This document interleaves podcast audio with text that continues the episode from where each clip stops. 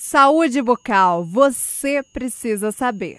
Quadro em parceria da Rádio Tatiaia Ouro Preto com a Fundação Sorria para contribuir para a saúde bucal dos nossos ouvintes. Quem traz essa contribuição é o Dr. Aloysio Drummond, presidente da Fundação Sorria. Bom dia, doutora Luísio. Você precisa saber saúde bucal. Para alguns é muito simples cuidar dos dentes, para outros dá uma preguiçinha e para grande parte cuida quando puder. Mas o Dr. Aloysio Drummond, presidente da Fundação Sorria, nos orienta que não é bem assim. Nesta semana, vamos ouvir a importância de escovar os dentes e muito mais. Bom dia, Dr. Aloysio. Bom dia, Gil. Bom dia, ouvintes da Rádio Tatiaia.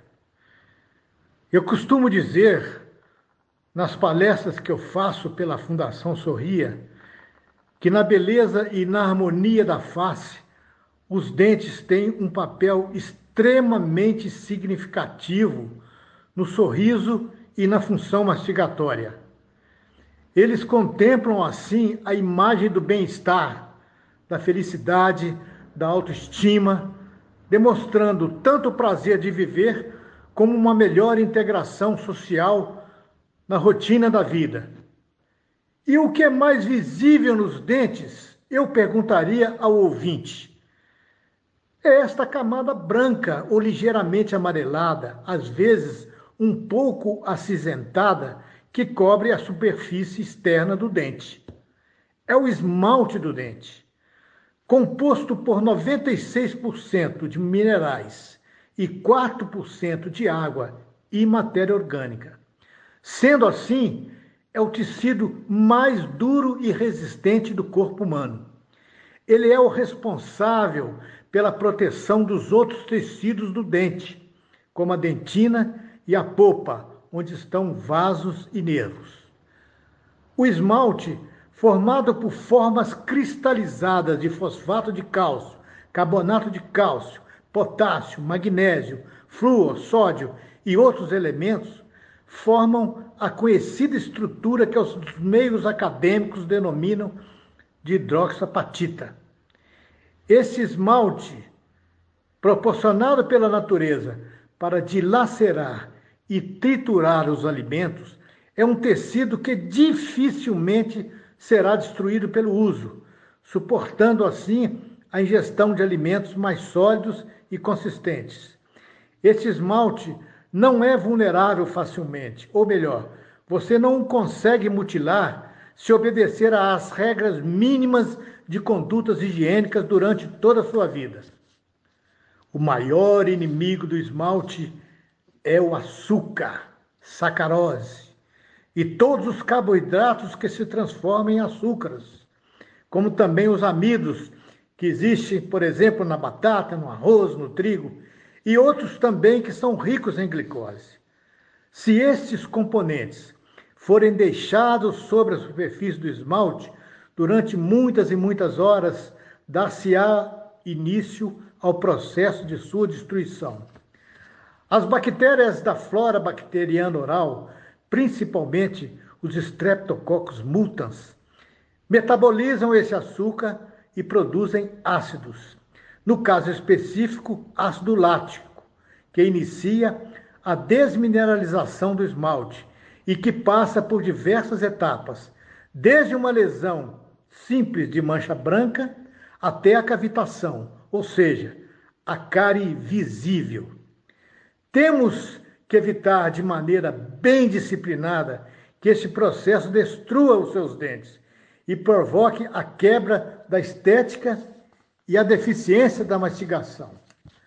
E é à noite, principalmente à noite, que as bactérias proliferam mais, se deixarmos de fazer uma escovação primorosa, sem correria, sem pressa e acompanhada do uso do fio dental e da pasta dental. Se assim não o fizermos, passaremos de seis a oito horas dormindo e oferecendo condições para a placa bacteriana entrar com sua ação agressiva, desmineralizando o esmalte e dando início ao processo, a princípio microscópico. E se houver continuidade da negligência, teremos, em, alguns dias, os primeiros sinais que evidenciam a patogenicidade da cárie. Resumindo a fala de hoje, escovem bem os seus dentes, passem o fio dental, porque entre os dentes as cerdas da escova não penetram. Não se esqueçam de fazer o mesmo com as crianças. E são os pais ou os responsáveis que lhes farão uma escovação bem feita. Até os 10 anos aproximadamente, antes da puberdade, a responsabilidade da escovação é dos pais. A cárie é uma doença que mutila e mais afeta o ser humano no mundo. Quando uma doença não está completamente entendida pela população, o alívio dos sintomas e a reparação dos danos produzidos pela doença é o melhor que se pode fazer pelo paciente. Esse ainda é o método amplamente predominante no tratamento da cárie. E dentro deste contexto, por se concentrar na reparação dos danos ocorridos, as pessoas veem, enxergam o dentista apenas como um artesão habilidoso e caro. São palavras de Sérgio N., grande cardiologista e professor de microbiologia e parasitologia da Universidade Federal Fluminense. A função mais nobre do dentista é motivar as pessoas na manutenção sadia dos seus dentes. Hoje, a tecnologia oferece muito na reabilitação dos seus dentes, mas a beleza natural deles, que o ser humano tenta reproduzir com artefatos, se aproxima muito da perfeição mas infelizmente são condutas que não são oferecidas a quem vive no terrível, no terrível quadro de desigualdade social.